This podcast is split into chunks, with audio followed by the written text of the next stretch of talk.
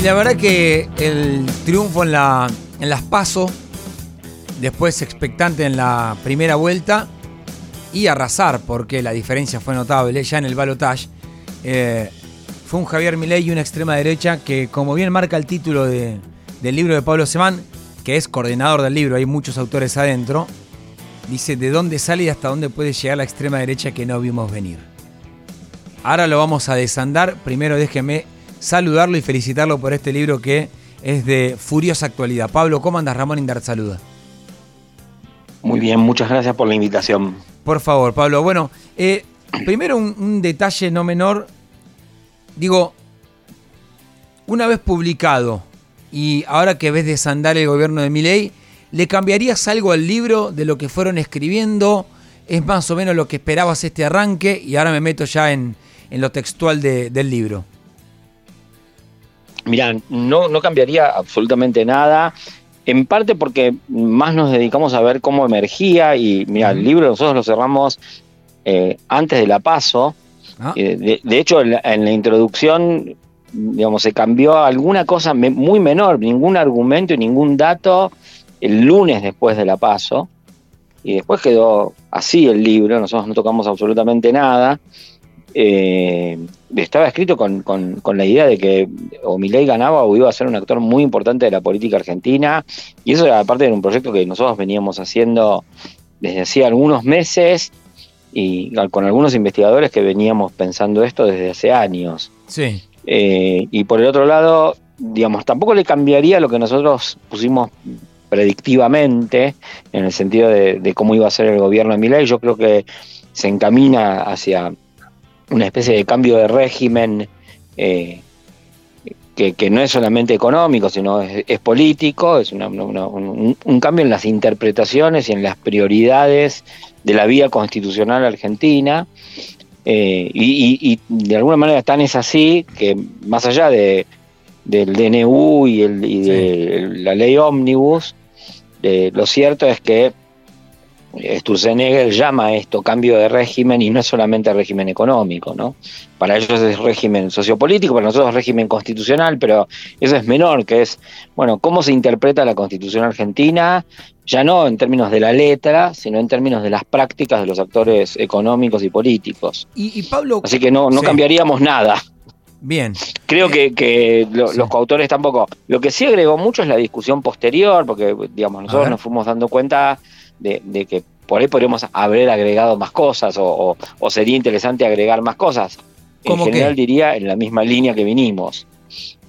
¿Cómo qué le agregarías?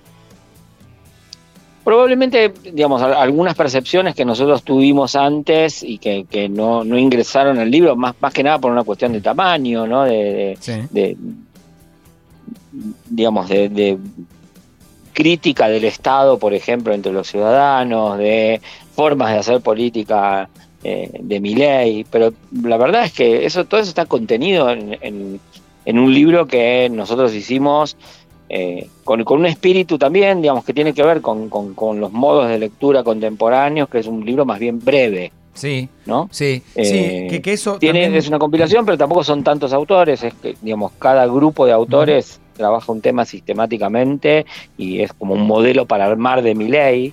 Hmm. Eh, porque trabajamos la, digamos, las raíces ideológicas y la formulación ideológica de mi ley, que lo hacen Martín Vicente y Sergio Morresi, la, cultura masiva que rodea la experiencia de mi ley, que lo hizo Ezequiel Safferstein, la organización partidaria, tomando el caso de los jóvenes, que lo hizo Melina Vázquez, y el enraizamiento social de la propuesta de mi ley, que lo hicimos hmm. tomando un ejemplo que era el de los votantes jóvenes de los sí, que ahí hicieron un, un muy interesante... Nosotros podríamos haber agregado otros votantes, pero bueno, hasta en, ese momento esa era como una, una discusión, que es cómo funciona, cómo atrae socialmente una propuesta así. Que ahí eh, les recomiendo a los que busquen el libro, eh, porque hacen un buen trabajo de campo con crónicas de, bueno, a ver, vamos a ver qué es lo que nos están planteando. Ahora, eh, cuando vos hablas de dónde puede llegar la extrema derecha. Y en un momento hablan de la historia ¿no? de, la derecha argentina, te hablo ya del proceso democrático con la UCD, los Alzogaray, el Carlos Saúl Menem, que en un momento, acá en el libro, eh, recuerdan como Milei cita Menem. ¿Qué encontrás de novedoso en esta? Porque a mí me cuesta pensar que el menemismo fue una extrema derecha. No sé, yo veo esto como realmente mm. una novedad de extrema derecha que en algunos puntos digo, me parece que se van a borrar ciertos límites que quizás Menem no borró. ¿Qué novedad encontraste vos? Bueno, en primer lugar, viste que la, categoría de novedad siempre es discutida, sobre todo cuando se habla de la derecha, porque hmm. la gente cree que a veces nuevo es bueno, ¿no? Eh, y no. Eh, y no. Y, yo creo que no es bueno en el sentido de que esta experiencia tensa y, perfora los límites de la democracia, ¿no? Eh, no, es que yo piense que no se puede hacer de derecha. sí. me parece que es un problema y, ahí por ahí soy demasiado normativo, pido disculpas, pero, pero me parece que la de la democracia es un límite. Eh, Totalmente. En segundo lugar, la, categoría extrema derecha, a ver, el, título del libro es una invitación al lector que está pensando en esas categorías. Nosotros damos una respuesta a, qué puede pasar y también a esa categoría que es, a nosotros nos importan más los procesos que las categorías. Yo entiendo que las categorías eh, son importantes porque permiten como pensar y, tener una idea, pero la verdad es que lo que vemos es el proceso. El proceso es el, movimiento en el que surgen las categorías. Entonces, el proceso tiene cosas novedosas respecto de Menem, pero al mismo tiempo recoge cosas de las que pasaron en la época de Menem. Eh, a ver, ¿qué continuidad yo veo con lo que pasó en la época de Menem?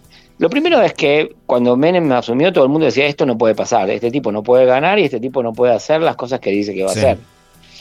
¿no? Y todo el mundo, no, porque va a saltar el peronismo. No, no, no, pasó nada de eso. Eh, yo creo que con Viley eh, ocurre lo mismo, en el sentido de que todo el mundo pensaba que no podía ganar, que no podía ser presidente, que no podía estabilizarse, y ahí lo tenés, está de presidente, está discutiendo y haciendo discutir sus propuestas a toda la política argentina. Eh, también creo que en continuidad con Menem es una situación de, fracaso de, de, la democracia eh.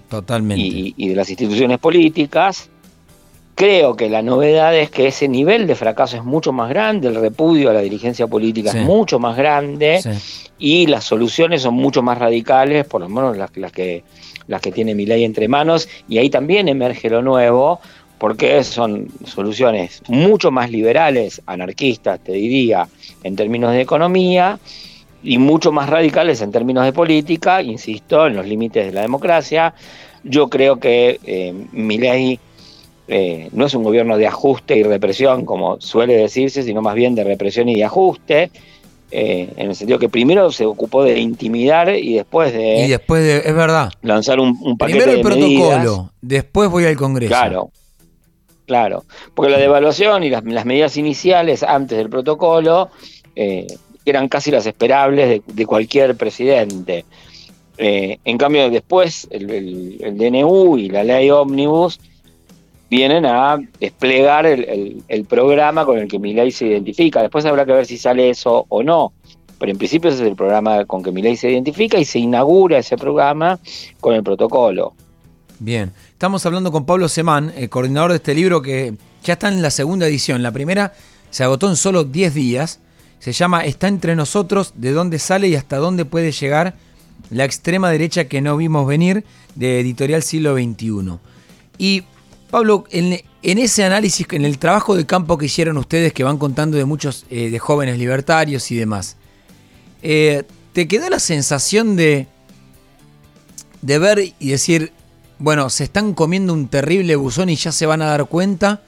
¿O es algo que está mucho más arraigado de lo que uno cree? Bueno, a ver, yo diría que hay un camino en el medio entre esas dos alternativas, que es, nadie se compra el programa y la descripción libertaria, ningún programa político en realidad, tal como quiere el líder, el dirigente, el partido, ¿no?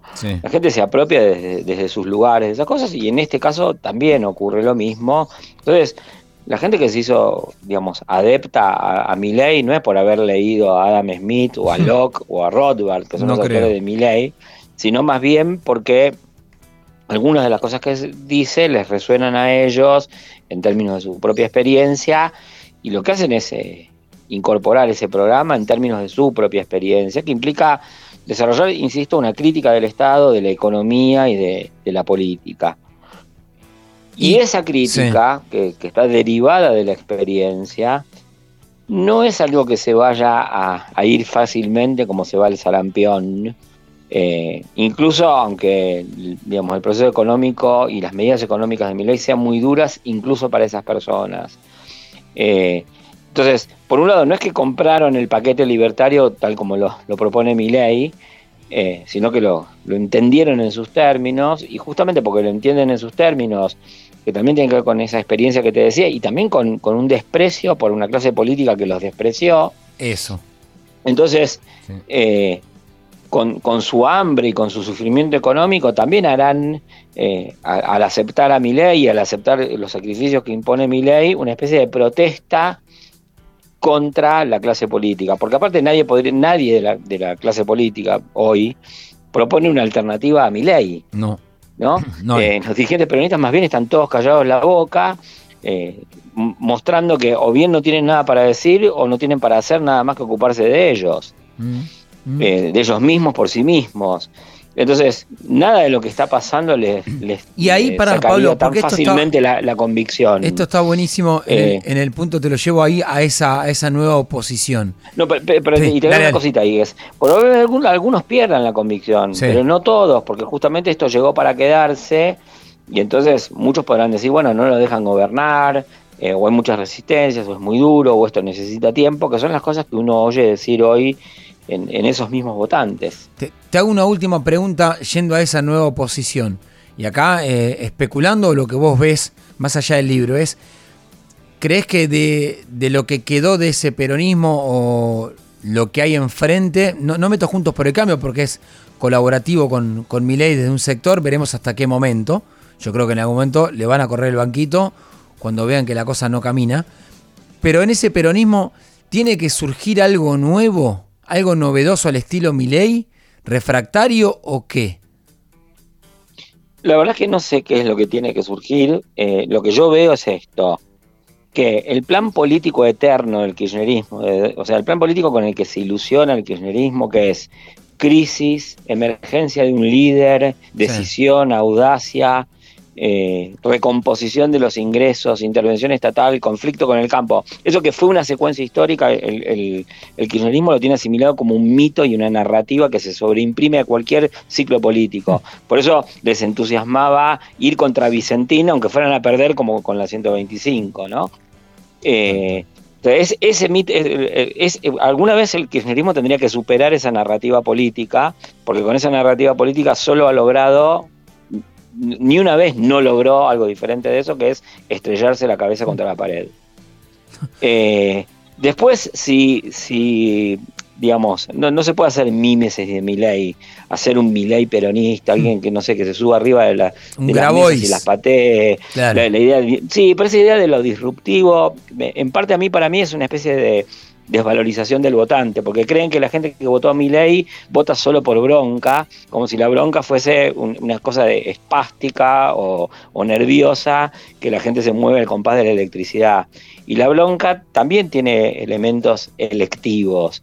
Entonces la bronca que, con la que se votó a mi ley contra el resto de la clase política tenía elementos programáticos.